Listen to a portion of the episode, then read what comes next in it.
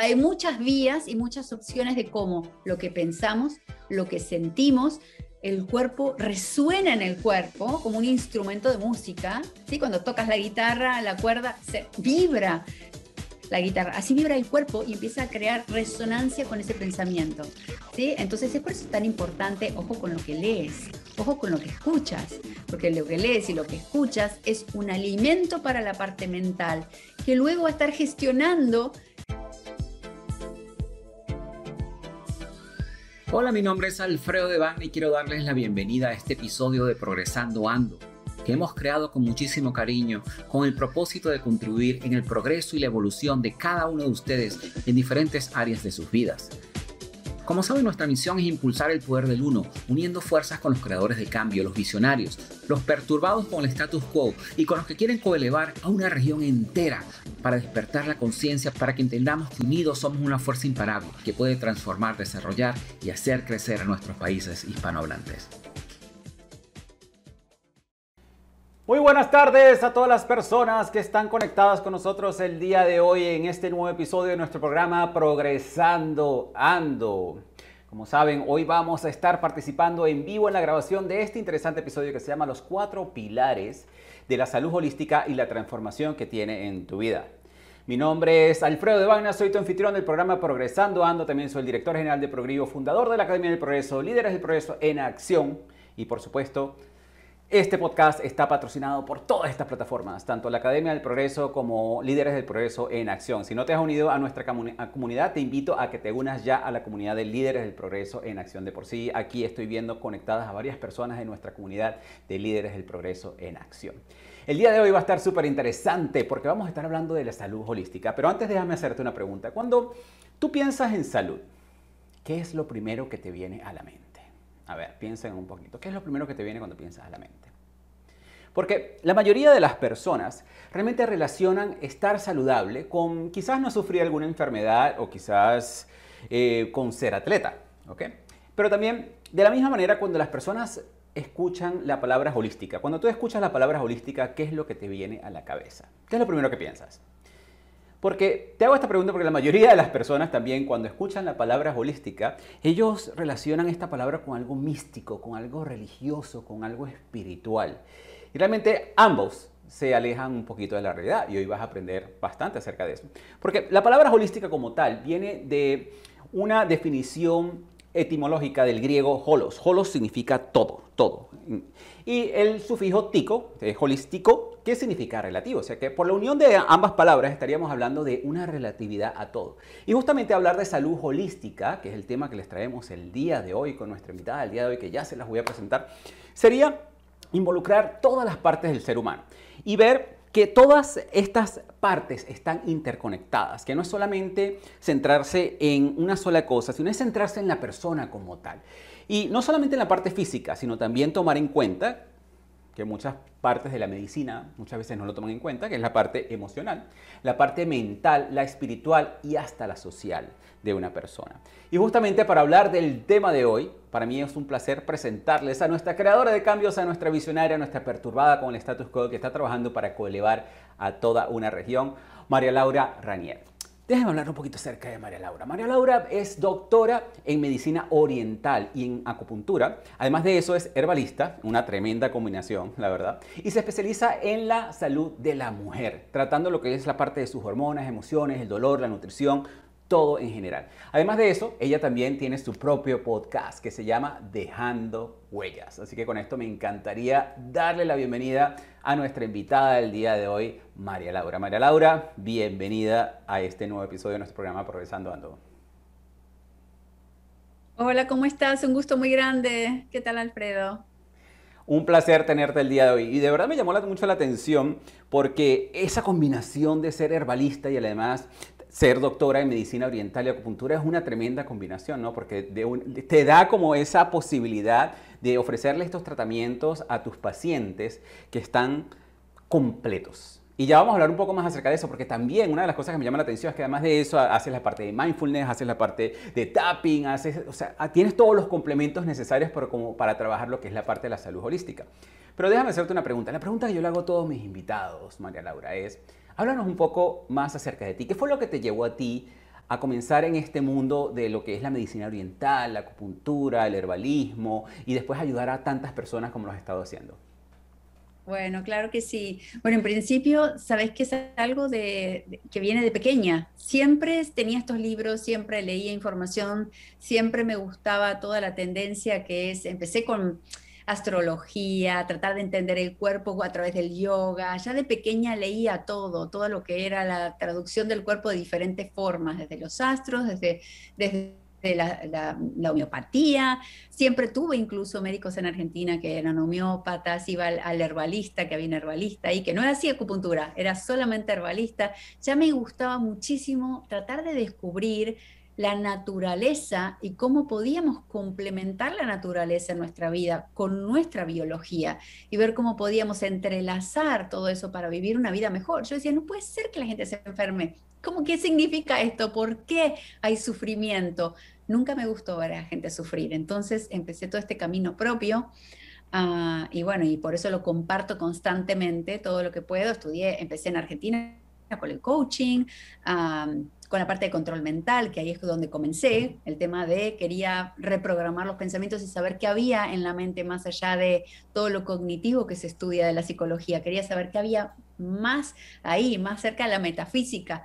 Y luego empecé a incorporar, cuando vine a Estados Unidos, ya hace más de 17 años, estudié académicamente todas las demás carreras, que tengo varias certificaciones, licencias, donde hago una fusión. En realidad, es que la medicina oriental tiene de base todo esto. ¿Sabes que La gente no suele saber esta información. La medicina oriental creen que la intercambian con la acupuntura y creen que es lo mismo. Pero en realidad nada que ver. La acupuntura es parte de la medicina oriental y es una parte muy pequeña. La medicina oriental tiene ocho ramas y es una medicina muy completa.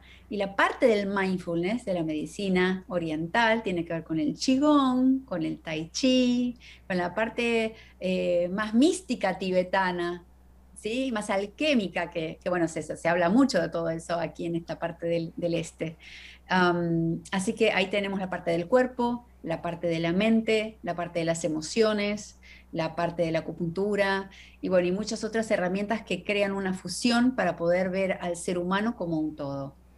Y yo creo que esa parte es importantísima, María Laura, porque yo que estuve viendo varios de tus posts y varias de las cosas que tú estás haciendo por todos tus pacientes, yo creo que ahí es donde está el factor diferenciador, porque cuando las personas escuchan salud o cuando escuchan de medicina, obviamente que es lo primero que piensan el doctor, piensan en las recetas médicas, en todas estas drogas que nos mandan cuando nos mandan supuestamente cuando nos están tratando de curar algo, cuando en realidad sabemos que eh, ellos están tratando de tapar síntomas y no de ver cuál es la raíz del problema. Y realmente que creo que es hora y es el momento y, me encanta ver personas como tú y tantas personas que están allá afuera que están tratando de cambiar ese paradigma en cuanto a lo que es la salud, en cuanto a lo que es la medicina, que no se trata que la salud y la medicina no es drogas y récipes ni nada de ese tipo de tratamientos. Porque algo que tú mencionas también, que tú lo, dices muchísimas veces en, en, todo lo que tú mencionas, es que se trata de medicina preventiva y no como lo llamo yo, que es la medicina tradicional, que es la medicina reactiva. La medicina reactiva es cuando un paciente ya va al médico cuando ya tiene la dolencia. En ese momento Obviamente lo que, se encarga de hacer el doctor lo primero es tratar de tapar los síntomas y lo trata de tapar con medicinas que te tapan el síntoma pero te crean otros efectos secundarios que también quizás pueden llegar a hacerte más daño. Pero realmente no se encargan de ver cuál es la raíz, de dónde está saliendo esa dolencia que tienes tú. Que eso es una de las cosas que definitivamente a través de la medicina preventiva tú puedes ver antes de que el paciente se enferme y antes de que realmente el paciente tenga la dolencia ya tú le puedes dar a esas personas un tratamiento. Sí, en la medicina oriental, ah, bueno, primero contarte que a mí me encantan todas, o sea, yo creo que la medicina es una. Sí, la medicina es una y cada uno tiene su visión de cómo la aplica. A mí me encanta y muy cierto, Alfredo, la medicina preventiva me apasiona ah, porque todo lo del coaching tiene mucho que ver con corregir y, sanar los pensamientos, la parte ancestral, toda la parte de la memoria celular que traemos, porque eso es lo que más nos impacta en la salud nuestra.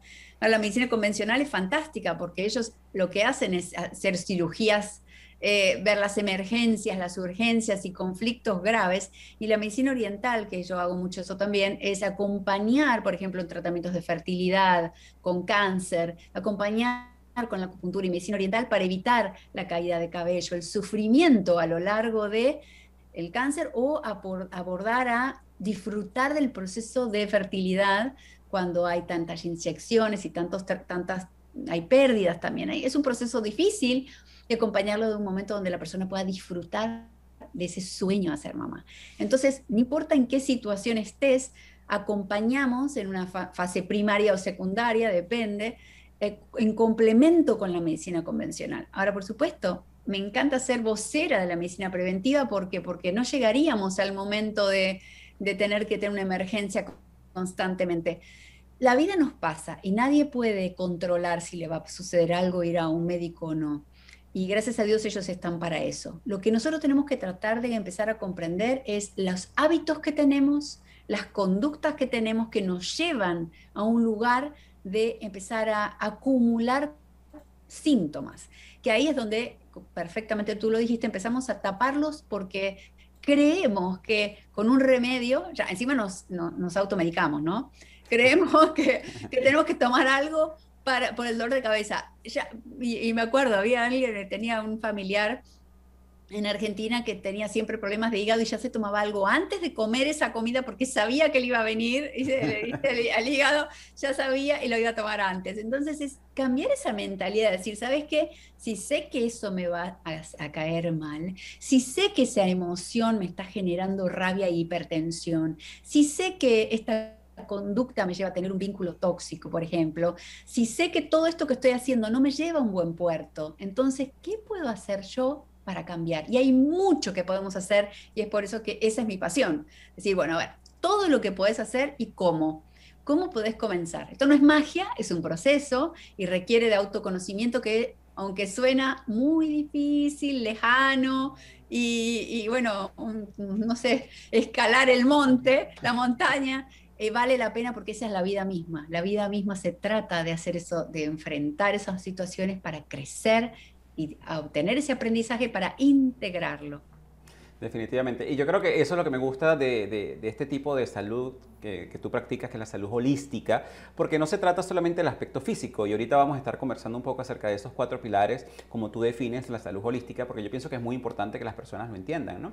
Y, quitarnos ese paradigma, pues, definitivamente, yo sí algo, yo hace unos meses atrás me corté la mano y obviamente doy gracias que los doctores están allí porque tú vas para allá y ellos te reparan y te dejan perfecto.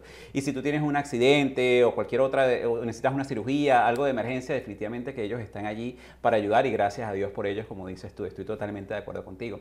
Lo único es que lamentablemente esa medicina convencional no, no, no fue diseñada como quizás lo es la medicina oriental, como, como, tratar de evitar que la persona llegue a emergencia, sino que el paciente lo ven cuando ya la persona está en emergencia.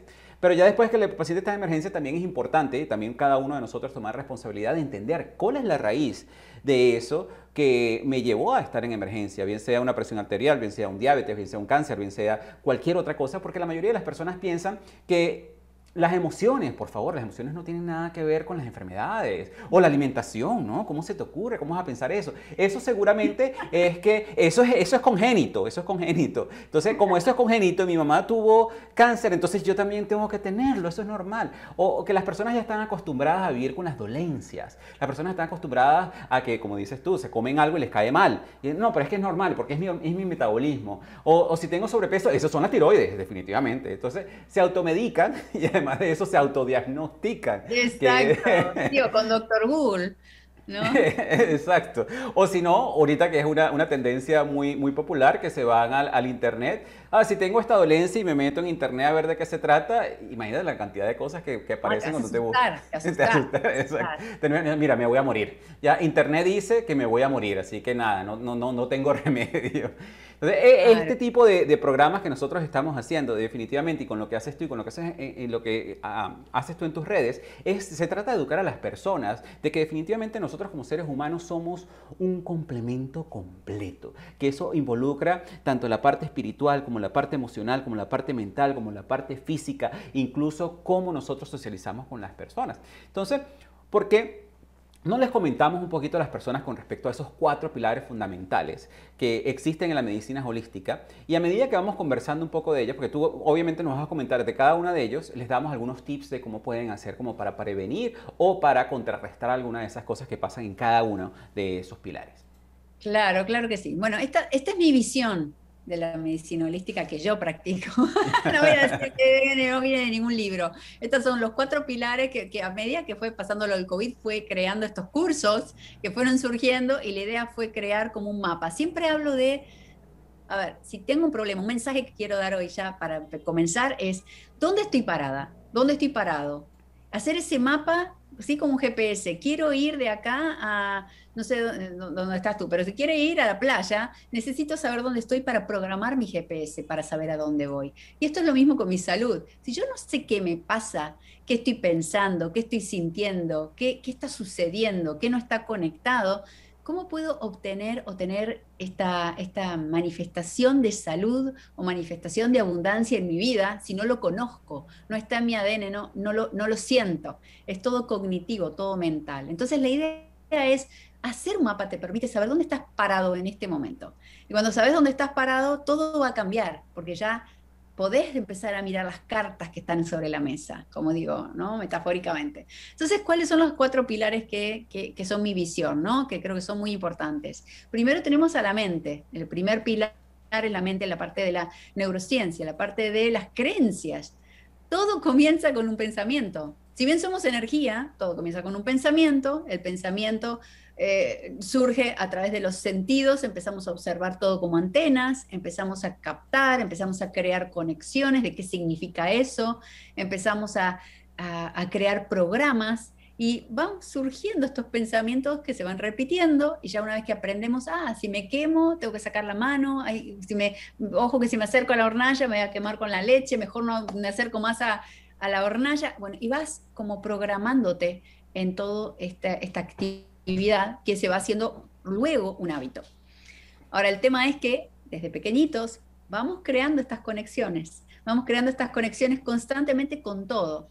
Puede ser que sea muy útil saber cómo cocinar o cómo no tocar la hornalla que nos dice nuestra mamá, pero luego aprendes cómo reaccionar ante el mundo, cómo defenderte si hay un lugar muy hostil en tu casa, eh, eh, aprendes a, a, comer de cierta forma y crees que esa es la normalidad.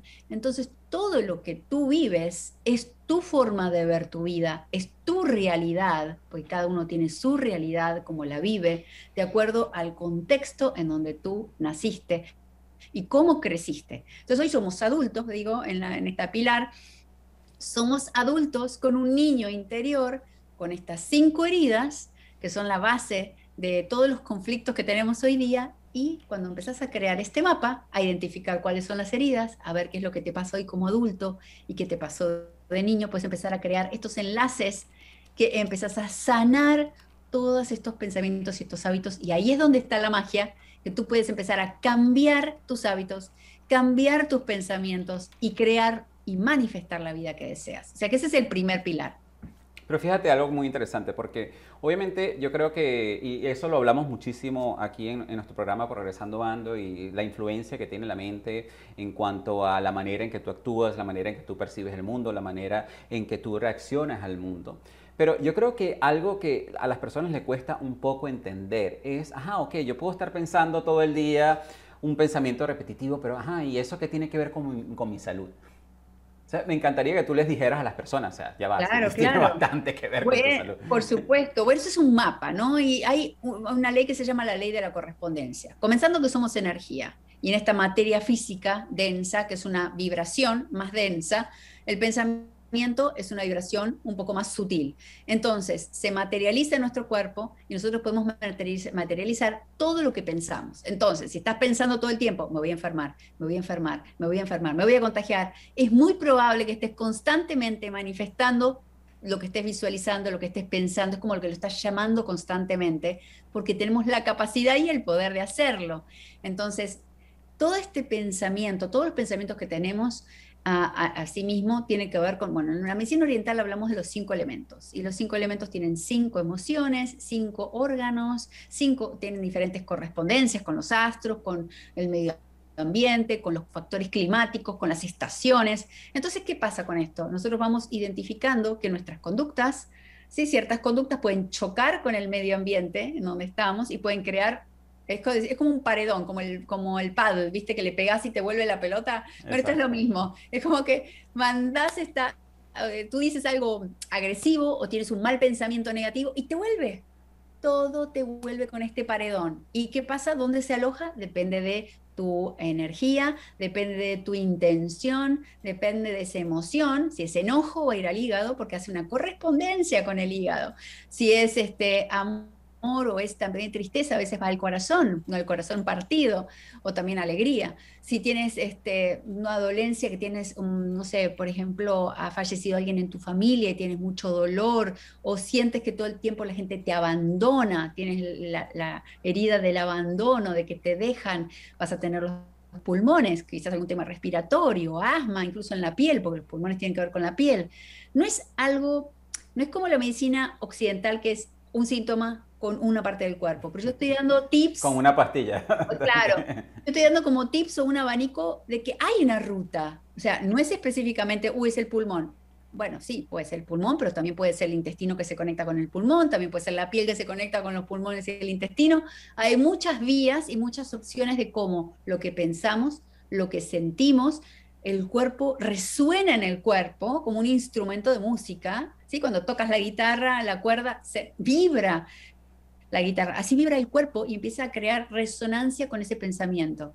¿sí? Entonces es por eso tan importante, ojo con lo que lees, ojo con lo que escuchas, porque lo que lees y lo que escuchas es un alimento para la parte mental, que luego va a estar gestionando esa herida, va a alimentar esa herida de abandono y van a decir, uy, sí, me van a abandonar. Entonces ya empezás una relación con ese chip mental de no, me van a abandonar, mejor estoy en la defensiva, mejor empiezo a investigarlo, mejor empiezo a perseguir a esta persona, mejor empiezo a defenderme. Y el sistema del cuerpo de alarma se enciende como si te estuviera verdaderamente corriendo un ladrón para robarte, eh, o un león, o, o lo que sea que sea amenaza para ti, o sea, el cuerpo lo vive en presente, no importa si es un pensamiento o si verdaderamente está ocurriendo. Y es por eso que es tan importante darnos cuenta del primer pilar, que es base de lo que se refleja o vibra en el cuerpo luego. Y justamente por eso yo quería que enfatizaras ese aspecto, porque de nuevo, yo, pienso que es muy importante que las personas entiendan que todo eso que tú piensas, que todo eso que tú dices, justamente se expresa y se aloja en alguna parte de tu cuerpo, porque como lo acabas de mencionar, todo eso es energía. Y esa energía se empieza a acumular en diferentes partes del cuerpo si tú de, una, de una manera u otra no terminas liberándola, o si terminas repitiendo los mismos pensamientos siempre. Entonces, aunque sea muy difícil para las personas entender esa parte, con la influencia que tiene la mente directamente relacionado en tu cuerpo, y yo simplemente le pongo este ejemplo a las personas. Cuando tú estás a punto de hacer algo, cuando empiezas a punto de hacer algo que quizás te pueda dar miedo y solamente con pensar lo que sientes en tu cuerpo. Todavía no lo has hecho, y nada más lo pensaste, en ese momento ¿qué sientes en tu cuerpo? O sea, empiezas a sentir como esa ansiedad, esa preocupación, ese miedo, ese escalofrío, empiezas a tener una reacción en tu cuerpo. Lo que pasa es que muchas veces no nos damos cuenta de esas reacciones tan profundas como la puede tener el miedo a hacer algo o la emoción a hacer algo también, que también eso te puede tener una reacción en tu cuerpo, sino que simplemente son cosas que se van repitiendo y se van acumulando y llega un momento en que nos pasa factura el cuerpo, ¿no? Y entonces por eso es importante, yo quería que, que tú enfatizaras esa parte. Ahora, tú mencionaste algo con respecto a cinco heridas. Entonces, ¿por qué brevemente no les comentamos a las personas cuáles son esas cinco heridas? Bueno, en las cinco heridas del niño hablamos de esto porque, porque es la base de cuando nosotros comenzamos, comenzamos a, estar conectados a nuestro pasado eh, y a repetir nuestras, y nuestra, nuestro espacio de conflicto que genera una memoria celular. ¿sí? Que, por sí, más me importa. Sí, que de por sí, eh, justamente nosotros más o menos como hasta la edad de los 10 años es cuando ya tenemos formadas lo que son la mayoría de nuestras creencias limitativas y la mayoría de nuestros valores. Entonces por eso viene de, ese niño herido que tú mencionas. Sí, entonces tenés la herida del abandono, que es muy común. Ah, incluso quiero decir algo, sucede que, porque las personas van a decir, wow, pero estas heridas, ¿cómo puede ser que todavía las esté llevando conmigo? Bueno, ¿sabes qué? Desde este lugar desde este lugar de adulto, es muy fácil decir, ay, eso era una pavada, ¿cómo eso me va a hacer mal? Pero tú de niñito, de niñita, con dos años, tres años o, no sé, o bebé, uno es una esponja ante el mundo y absorbe absolutamente todo. Desde ese lugar es donde se generó la herida. Entonces la idea es tú ponerte en ese lugar de alguna forma y llamar esa parte de la niñez en ti y desde esa mirada, a ver qué pudo haber eh, generado esa sensación de abandono. Y no siempre es que te abandonaron tus padres, quizás fue que te dejaron para ir a cenar un día y algo te sucedió y creó un trauma y puede ser para la vista de un adulto algo muy sencillo, pero ver cómo reparamos todo eso porque nos afecta en todos nuestros vínculos. Entonces el abandono, la humillación, ¿Qué era? A ver, para, ahora, estaba con los cuatro pilares y ya me, se me fue. El abandono. te cambió el chip. Sí, se me cambió el chip a mí. La, el abandono, la humillación, eh, bueno, toda la parte de la, falta de, no, no, me acuerdo ahora en este momento, la falta del merecimiento, ¿sí? amor propio. El tema del amor propio. bueno, no me acuerdo en este momento cuáles son las cinco heridas. Tengo un video que hice una clase específica donde voy abordando cada una de ellas para que la gente pueda entender e identificarse o no y pueda generar este mapa que les permita acercarse a, su, real, a su realidad, que es lo que, se siente, ¿no? Totalmente. El rechazo, eh, la traición, la traición es una de las heridas más fuertes, ¿sí? Así que bueno, ahí tienes varias. Y esto es importante y justamente quería mencionarlo y por eso me he centrado un poco más en este primer pilar que es la parte de la mente, porque justamente es importante, como dices tú, saber dónde estamos parados para saber hacia dónde queremos ir. Y, en, esta, en este pilar es cuando las personas pueden empezar a identificar cuáles son esas cosas que quizás ahorita no les están causando alguna dolencia, pero que en un futuro, si no las llegas a sanar y si no las llegas a identificar, en un futuro te, la van a causar. Todas esas heridas que tienes sin sanar, todas, todas estas cosas que tú acabas de mencionar acá, si tú no las identificas y sigues actuando en base a esas heridas, definitivamente va a llegar un momento en que se te va a manifestar en tu cuerpo de una manera u otra. Entonces, en este aspecto definitivamente sí les recomendamos a las personas que lleguen a ver este video que tú acabas de mencionar para que puedan identificar y de esa manera poder tomar los pasos necesarios para poder revertir las consecuencias de este tipo de heridas. Entonces, ahora sí, María Laura, sigamos con el pilar número dos. ¿Cuál es el pilar número dos? El pilar número dos es la parte de la coherencia cardíaca, el corazón, las emociones, la gestión emocional.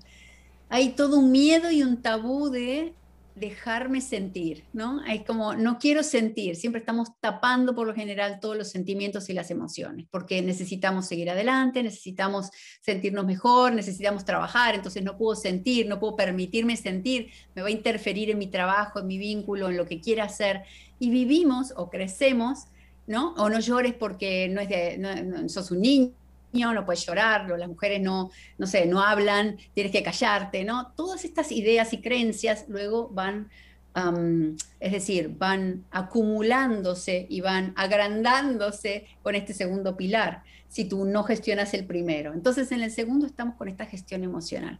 Ahora, ¿por qué enseño lo del corazón, la coherencia cardíaca? Porque en la coherencia cardíaca hay un poder enorme del corazón que tiene un campo electromagnético muy poderoso que es capaz de aprender, es capaz de memorizar, es capaz de guardar, es capaz de resolver y es más, tiene tanta capacidad que puede cambiar a los pensamientos de la mente. O sea, que puede de alguna forma calmar la ansiedad y el ataque de pánico. Y es por eso que enseño este gran pilar, porque con la coherencia cardíaca, con una respiración consciente, profunda, podemos cambiar nuestro ritmo cardíaco, y si cambiamos el ritmo cardíaco, pasamos de un estado simpático de estrés, en el momento de que te corre el león, estás con la amenaza, a un estado parasimpático de relajación, reparación y descanso, donde, bueno, ahí puedo vivir, puedo digerir mi comida, puedo quedar embarazada, donde puedo vivir y sentir mi cuerpo y donde puede estar todo en una, como una sinfonía, ¿sí? en una, como una orquesta, eh, todo funcionando eh,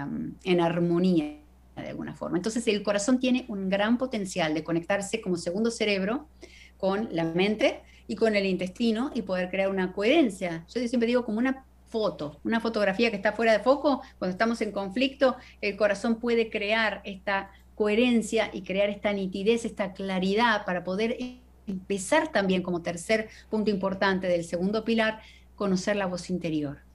¿Qué me dice esa voz interior? ¿no? Empezar a escuchar esa sabiduría que tenemos. Sabes que es interesante porque a veces cuando nosotros empezamos a, tratar un tema en el programa, se empieza a repetir como para que las personas, como que para enfatizarles el punto. Y en el programa anterior hablamos de lo que es la inteligencia del corazón, que muchas personas ven el corazón como un órgano y simplemente como eso y ya. Y tú acabas de mencionar el otro cerebro, que es el intestino. Muchas personas cuando les hablan del cerebro solamente piensan en el que está en la cabeza, pero realmente no piensan, no ven el corazón ni ven al intestino también como otra, como parte de nuestro cerebro y que los tres cumplen una función fundamental en cómo nosotros percibimos, sentimos las cosas en, en general. Entonces es interesante porque tú estás mencionando y tú de por sí lo enfatizas, que tú, tú dices que creemos que nosotros somos, que la mente es la única que tiene la capacidad de recordar cosas y cuando el corazón también tiene esa capacidad. Yo leí una frase, no sé si tú llegaste a escucharla, María Laura, que los seres humanos podríamos vivir más allá de los 90 años, más allá de los 100 años, ¿no? Pero dicen, y no me acuerdo de quién fue que lo leí, pero dicen de que lamentablemente lo que no nos permite ir más allá de los 90, de los 100, 100 años, es justamente a veces es el corazón, porque todas esas heridas, todas esas emociones que no sanamos se van acumulando en el corazón y el corazón empieza a, debilitarte, a debilitarse con los años. Pero si nosotros fuéramos capaces de gestionar nuestras emociones mejor, de, de conectarnos con esa inteligencia emocional, podríamos vivir incluso más allá de los 90, de los 100 años.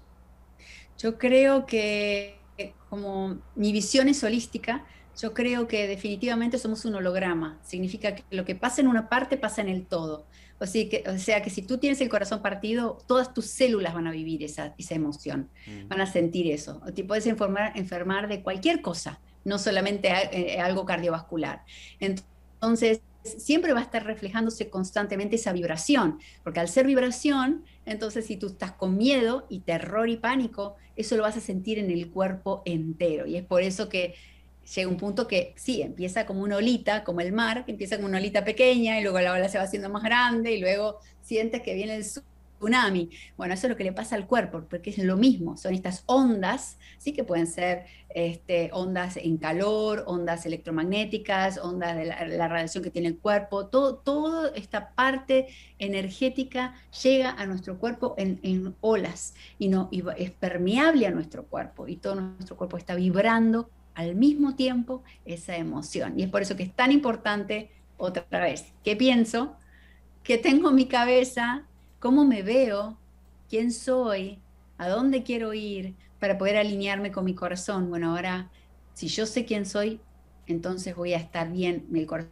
va a estar descansando en su lugar, va a poder gestionar las emociones, voy a poder tener inteligencia emocional, voy a poder empezar a, a tener compasión por el otro sin sin cruzarme la barrera, ¿no? Sin, sin que el otro me invada o yo invadir al otro. Voy a empezar a entender un poquito más cómo permitirme sentirme mal si me toca ese día sentirme mal porque algo me pasó. No somos seres perfectos, creo que publiqué el otro día, no fue hoy o ayer.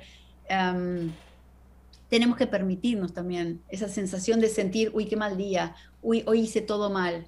Es una percepción, no es la realidad, pero está bien, porque es parte del proceso, el recalibrar y decir, bueno, a ver qué pasó hoy. ¿Sí? ¿Qué pasó? Y de por sí, bueno, eh, nosotros vivimos nuestra vida en base a nuestras propias percepciones, ¿no? Entonces, cuando empezamos a cambiar esas percepciones, es lo que nos permite cambiar nuestras realidades. Y me parece súper interesante, muy bonito todo esto que acabas de mencionar, porque por cierto, para las personas que nos están escuchando, sí, todavía estamos hablando de salud, pero estamos hablando de salud holística. Entonces, es bien interesante que, tengamos todo eso en mente, porque es justamente lo que hace el complemento total de todo lo que estamos hablando en, el, día de hoy. seguimos con el pilar número 3. El pilar número 3 es... Pilar número 3 es el cuerpo. El cuerpo y la del cuerpo. Y ahí es donde vamos, es que poco a poco vamos, yo digo, el primer pilar es la mente porque es la que tiene el ego y necesita ser protagonista, ¿no? Entonces le doy el lugar. y es lo más evidente para nosotros lo que pensamos. Y, fíjate que a pesar de que debería ser la más fácil de manejar, es la que se complica para la mayoría de las personas, porque justamente es, y, yo sé que muchas personas que nos están escuchando en este momento quizás, ay no, pero esta gente ya está, están hablando muchas tonterías, eso es tu ego, para que lo entiendas, ese es tu ego allí haciendo su trabajo, porque cuando, cuando realmente el ego se ve atacado busca una manera de defenderse y siempre lo hace de, de esa manera, como tratando de, de contrarrestar toda esa información que estás obteniendo. Por eso es que es tan importante y por eso nos enfocamos tanto en esa parte que es la mente, ¿no? Exacto, el rechazo, que esa es otra de las heridas.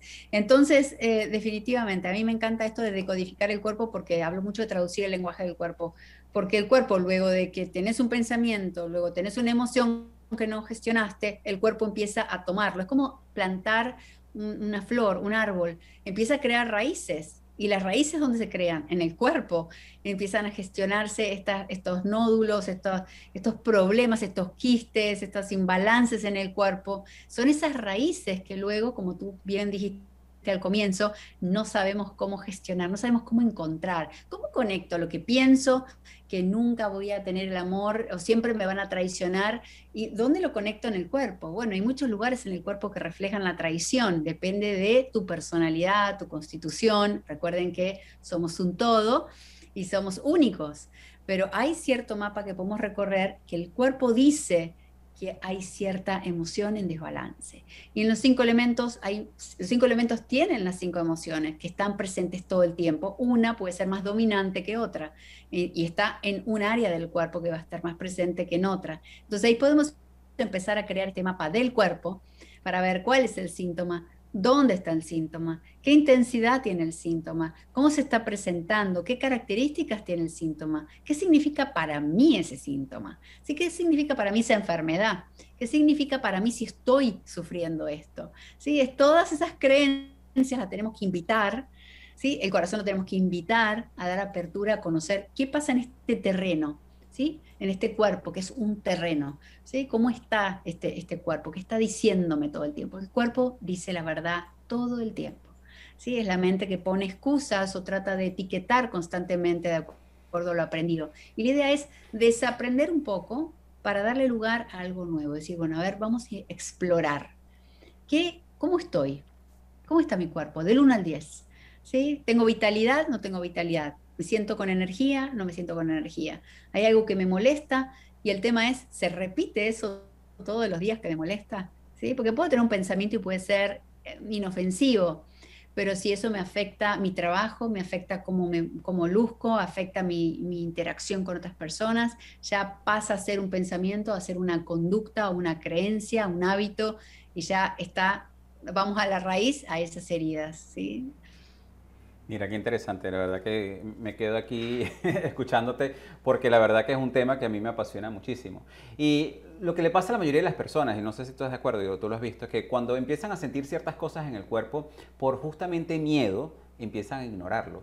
La mayoría de las personas tienen miedo de ir al médico por, por justamente saber qué es lo que se puede encontrar, porque como seres humanos siempre estamos esperando el peor escenario. O sea, si me encuentran esto, eso es una sentencia. La, mayoría de las personas que las diagnostican con cáncer, ya para ellos es una sentencia de muerte. Y, en realidad es simplemente una llamada de atención del cuerpo diciéndote, hey, tienes cosas que resolver, presta atención, porque en realidad si no le prestas atención vas a llegar a un sitio donde no quieres llegar, ¿no?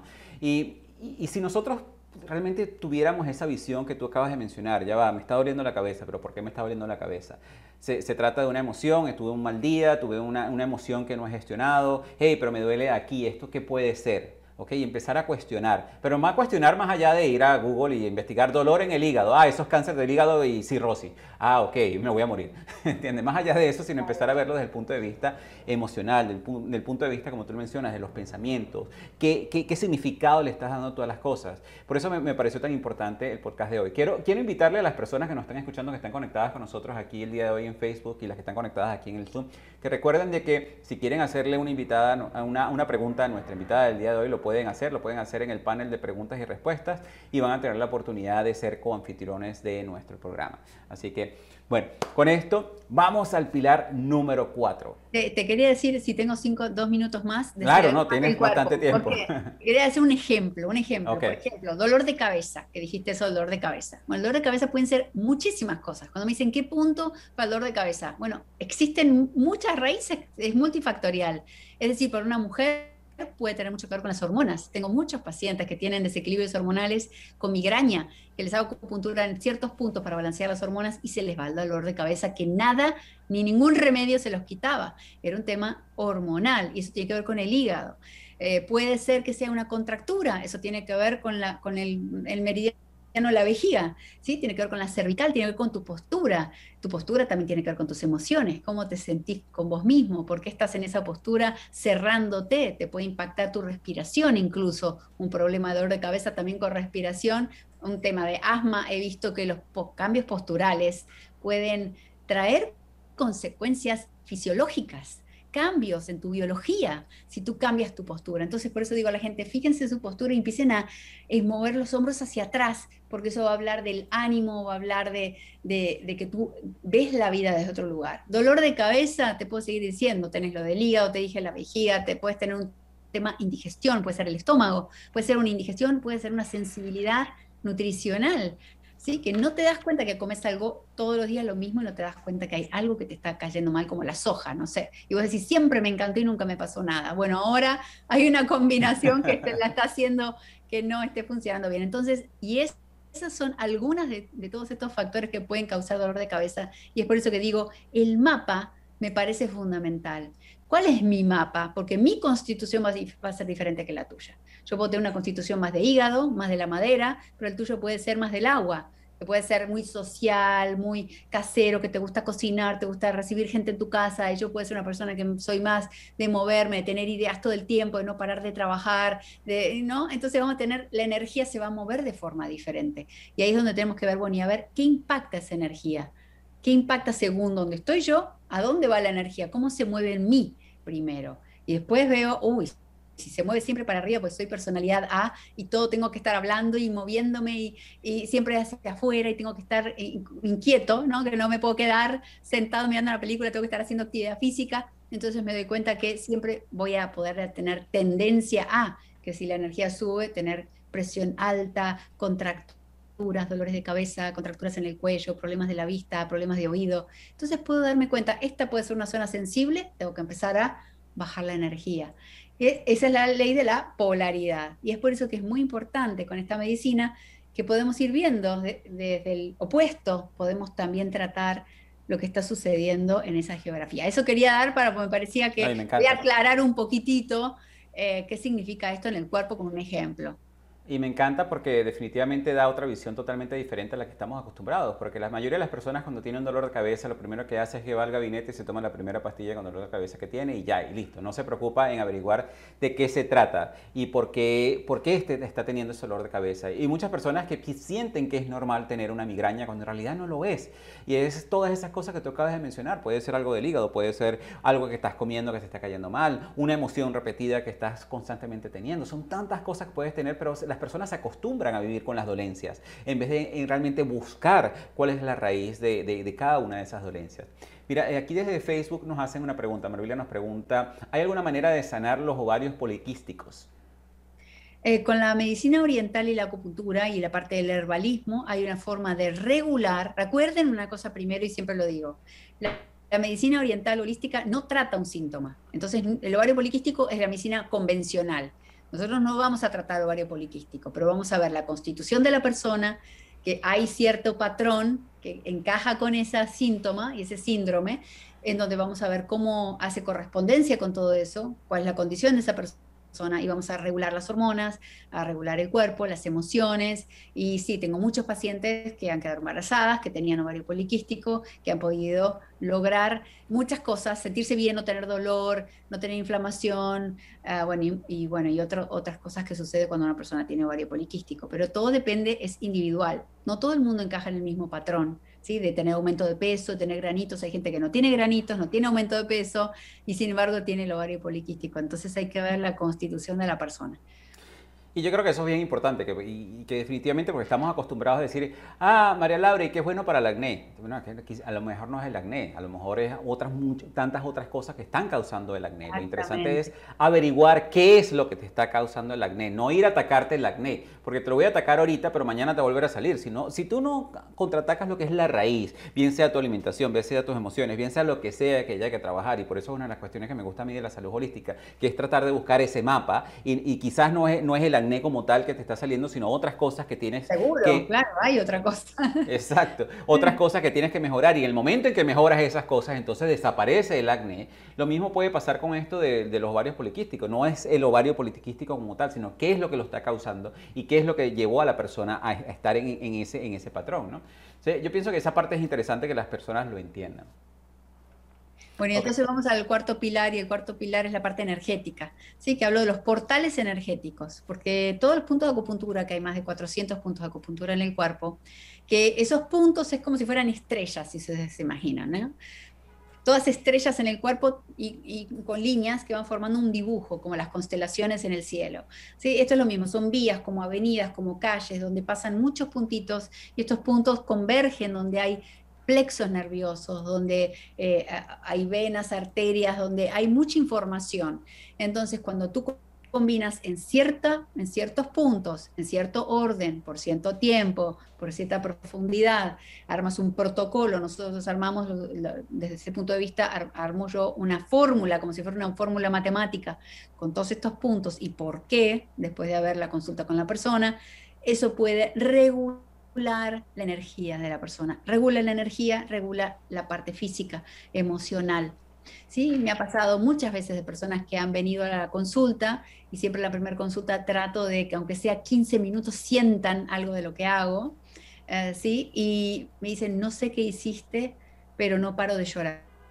No sé qué hiciste, pero se me fue el dolor de acá. No sé qué hiciste, pero es el cuerpo que tiene una inteligencia superior y suprema el cuerpo sabe exactamente qué tiene que hacer. Yo simplemente aprendí que, cómo, es como, como perillas, por así decirlo, voy colocando en esos portales, en esos puntos, en cierta combinación para poder eh, liberar, ah, procesar, eh, a ver, nutrir también, porque a veces tenemos que astringir, hay gente que está muy dispersa, que necesito como traer toda la energía hacia adentro, hacia el corazón. Entonces depende de hacia dónde se tiene que mover la energía.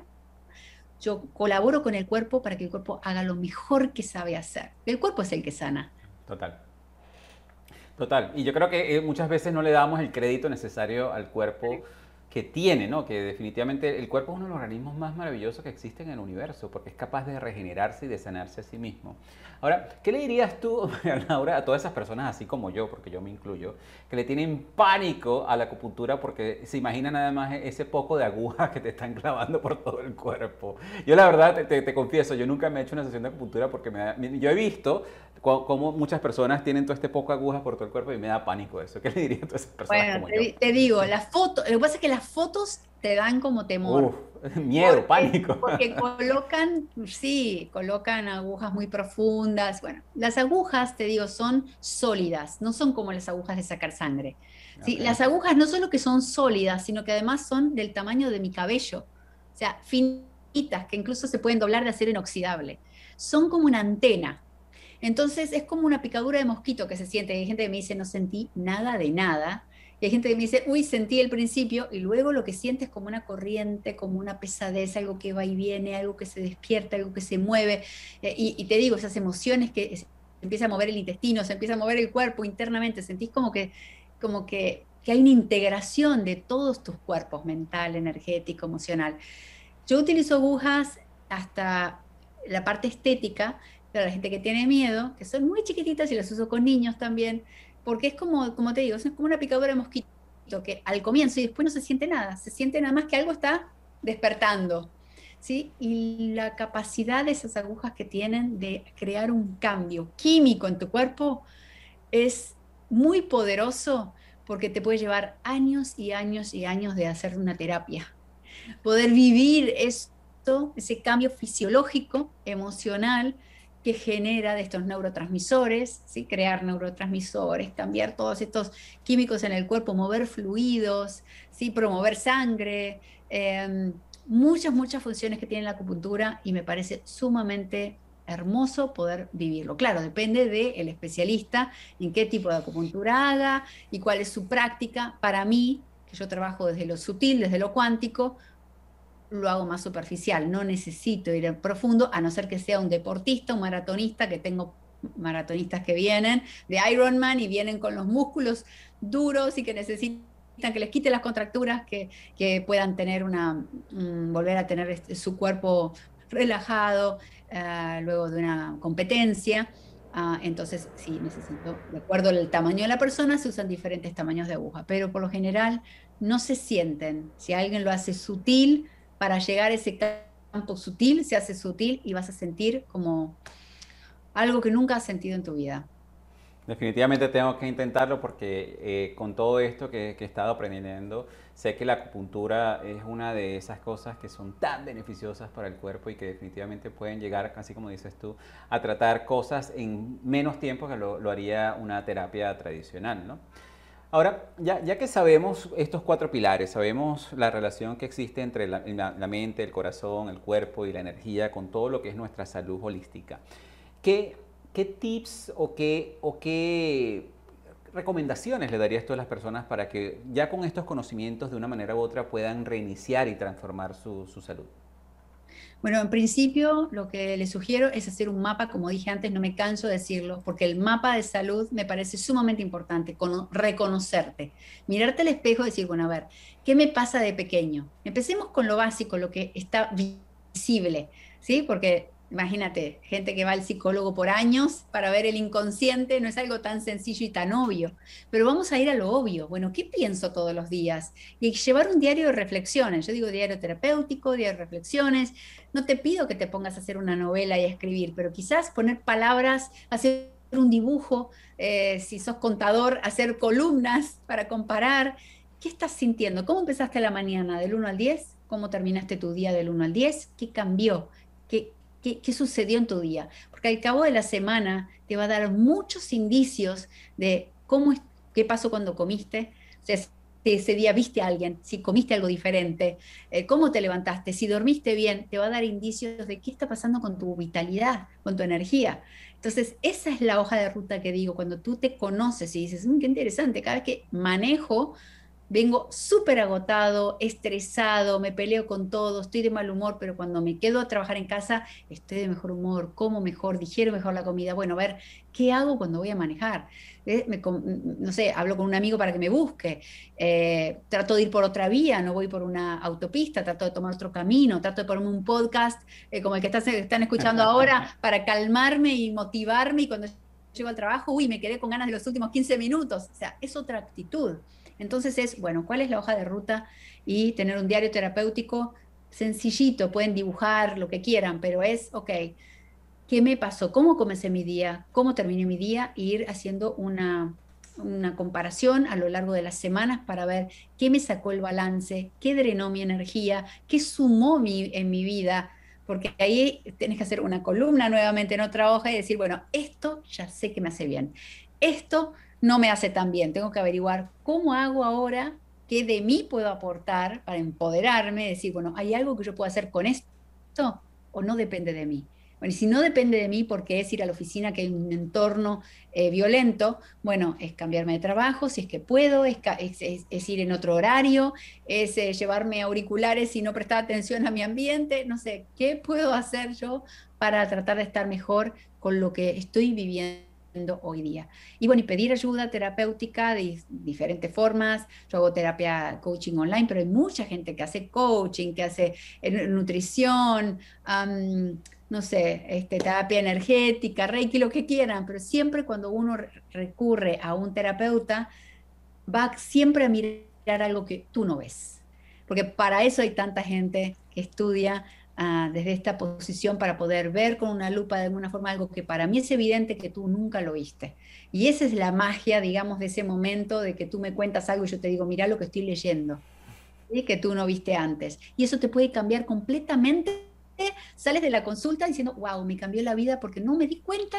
Yo pensaba que siempre que, no sé, mi mamá no me quería y ahora digo, wow, ella lo hizo para mi bien. Wow, ahora me cambió el vínculo con mi madre para toda la vida porque nunca vi esto de esta forma.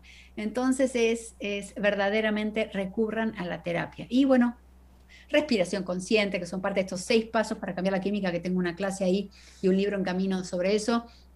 Los seis pasos, respiración consciente, tapping, el diario de reflexiones, yoga, me encanta el yoga, me parece muy lindo, el qigong, ir a caminar, ejercicio, reírse con amigos, reírse, pasarla bien, porque la vida no, si la tomamos tan seria, a veces justamente lo que pasa es eso, nos ponemos muy rígidos, muy rígidos, muy perfeccionistas, con muchas expectativas y, no nos permitimos el error y entonces no nos permitimos aprender. Así que bueno, hay unos cuantos tips que creo que pueden beneficiar. Bastantes, bastantes tips, la verdad. Y yo creo que el, punto central de todo esto es un par de cosas. Uno es conocerse a sí mismo, es definitivamente dejar de ignorar todas esas cosas que quizás primero pueden ser obvias y segundo es profundizar en esas cosas que quizás no puedan ser tan obvias. Pero la única manera que lo puedes hacer es definitivamente primero haciéndote ese autodiagnóstico de autoconocimiento de ti mismo. ¿Qué estoy sintiendo? ¿Por qué creo yo que lo puedo estar sintiendo? ¿Qué está pasando en mi cuerpo? ¿Tengo sobrepeso? ¿No tengo sobrepeso? ¿Tengo este dolor? ¿No tengo este dolor? Y hacer ese diario, que ese diario definitivamente te da un punto de partida, ya que cuando tú quieras ir a una persona especializada, así como tú, o una persona que practique cualquier otra cosa que los pueda ayudar en una terapia, algo así, ya tú sepas por dónde comenzar. Claro que esa persona también va a hacer su propio diagnóstico, pero igual es bueno saber desde dónde, desde la perspectiva de la persona, dónde también se puede comenzar. Y que definitivamente utilizar muchísimas de las herramientas que están allá afuera, como tú lo acabas de mencionar tapping, que me encantaría tener otro programa contigo con respecto a eso, porque tengo entendido por lo que escuché que la manera que tú haces tapping, nosotros tenemos toda una clase magistral con respecto al tapping, al tapping tradicional, pero la manera que tú haces tapping varía un poco a lo que se conoce como la técnica de liberación emocional o EFT, Emotional Freedom Techniques. Me encantaría después saber un poco más acerca de eso. Pero utilizar este tipo de técnicas como el tapping, la meditación, breathwork o la respiración consciente, todo lo que te pueda ayudar, grounding, sal, camina descalzo en el parque, eh, todas esas cosas que te puedan ayudar, como quien dice, a mantener un control emocional. Y definitivamente, si todavía tienes dudas que tus emociones tienen una, una, influencia increíble en tu cuerpo, te puedo decir que este tipo de herramientas son las que te pueden ayudar a mantener ese control emocional. María Laura, de verdad que muchísimas gracias para ti el día de hoy por haberte conectado con nosotros, por toda esta gran variedad de conocimientos que nos acabas de regalar el día de hoy. ¿Un mensaje que le quieras decir a las personas antes de que nos despidamos? Bueno, muchas gracias a ti, Alfredo, por la invitación. Gracias a todos los que están aquí, a los que vayan a escuchar o están escuchando el podcast. Espero que les motive a empezar a verse empezar a descubrirse, nunca es tarde, siempre, siempre hay tiempo para empezar a conocerse y bueno, mucha valentía también, ¿no? En este proceso, valentía de ver lo que no nos gusta y con el motivo de seguir creciendo, creo que es lo más importante. Qué bonito.